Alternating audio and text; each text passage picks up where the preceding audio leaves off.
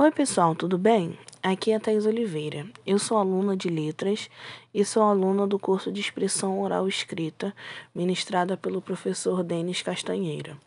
Hoje eu vim falar para vocês sobre o bate-papo. O que seria o bate-papo? Talvez ele esteja presente no seu dia a dia e você nem tenha percebido. Mas por quê? Porque talvez já esteja tão natural, se tornado um hábito para você, que você nem tenha se dado conta de que você utiliza o bate-papo. Segundo o dicionário, o bate-papo significa conversa informal, descontraída ou qualquer tipo de diálogo sobre alguma coisa. Se você utiliza o WhatsApp, Instagram, Facebook, Twitter, com certeza se deparou com o ícone de mandar mensagens.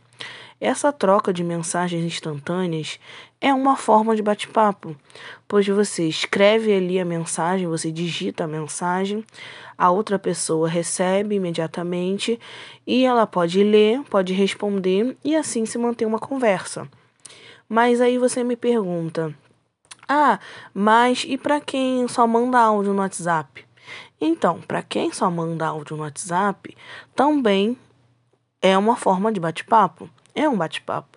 Mas a pessoa ali está só gravando a voz e manda para outra pessoa que recebe, que executa o seu áudio, ouve e escolhe se vai responder por mensagem escrita ou gravar outro áudio e assim seguir a conversa. O bate-papo, ele tem suas características próprias. Assim como eu mencionei, ele é uma forma mais instantânea de se trocar mensagens. Assim como a ligação, ele é um meio de comunicação, mas também ele é um meio de mandar mensagens curtas, a longo ou a curto prazo. O bate-papo escrito é uma conversação textual.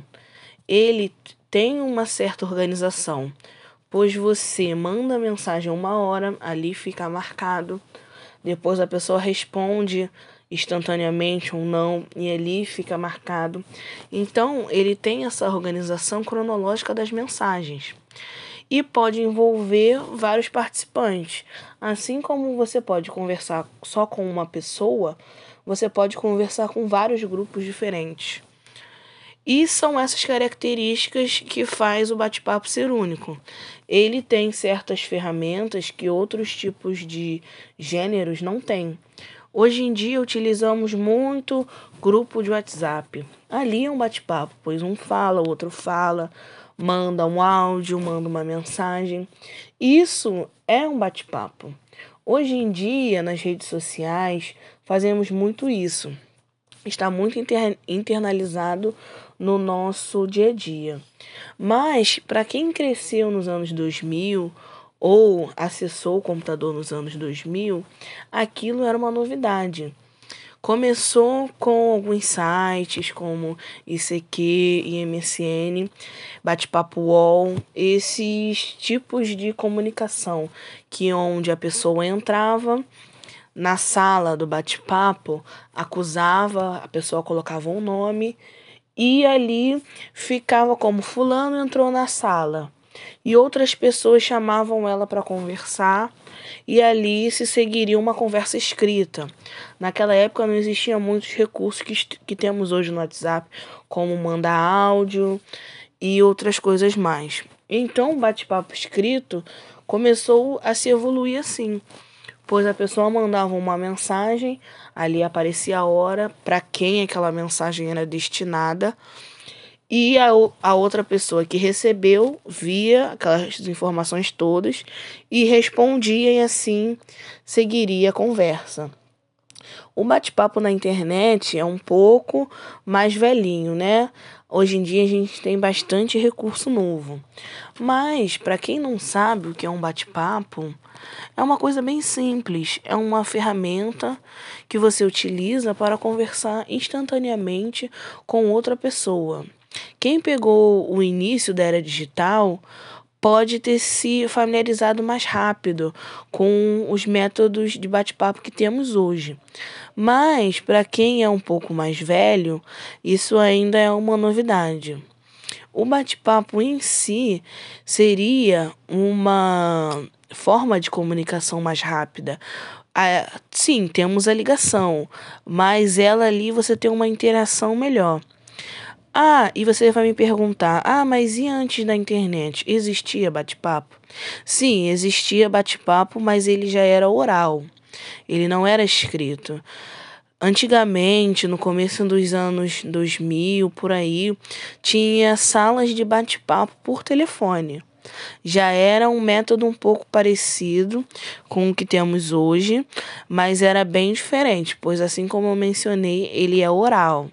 Então a pessoa ligava para um número e esse número tinha várias salas de conversa que você poderia conversar com alguém específico ou num, num, grupo, numa sala de várias pessoas conectadas, né, por via telefone. Só que ela já era uma coisa diferente do bate-papo que temos hoje. Já seria um bate-papo de ligação, totalmente diferente. O bate-papo escrito que temos hoje, hoje nós digitamos a mensagem e mandamos. Então, ali já tem uma linguagem própria. Já, abrevia, já abreviamos palavras, mandamos os famosos emojis para expressar nossa reação. Antigamente no MSN a gente mandava figurinha, mandava os famosos stickers, né, que são aquelas figurinhas que se mexem, para quem não entende muito bem. Então já é outro tipo de linguagem que temos no bate-papo, pois podemos abreviar bastante coisas, falar às vezes em códigos, que sabemos que existem muitos códigos na internet que significam outras palavras ou outras expressões famosas. Então, no celular não era assim. Nós falávamos diretamente as palavras, não tinha nada disso, né?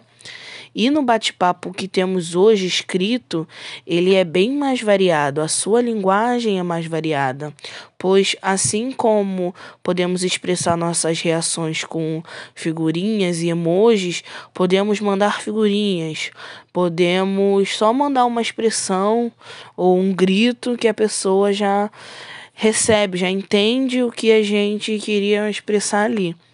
Hoje a comunicação ela é mais rápida e existe vários recursos para se obter a mesma.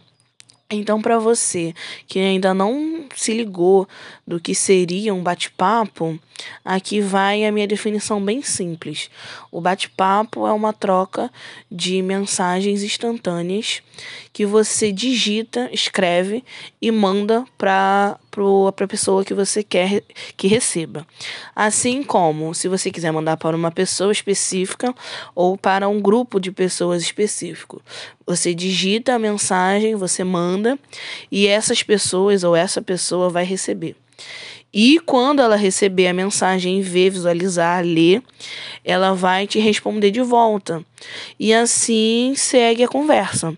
Pode ser instantâneo ou não. A pessoa pode receber e depois responder ou receber e não viu, mas a partir do recebimento ela vai escolher entre manter a conversa ou não. Muitas das vezes ela escolhe manter, né?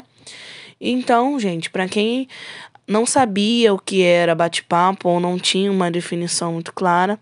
Eu espero que aqui eu possa ter esclarecido as dúvidas, ter destacado as principais características do bate-papo e para você que utiliza todas as redes sociais todos os dias. Fique feliz, pois você já está familiarizado no gênero. Você já usa o bate-papo, sabe dominar todas as ferramentas que o bate-papo tem e tem uma boa comunicação via bate-papo. Fico daqui, um beijo a todos e tchau, tchau.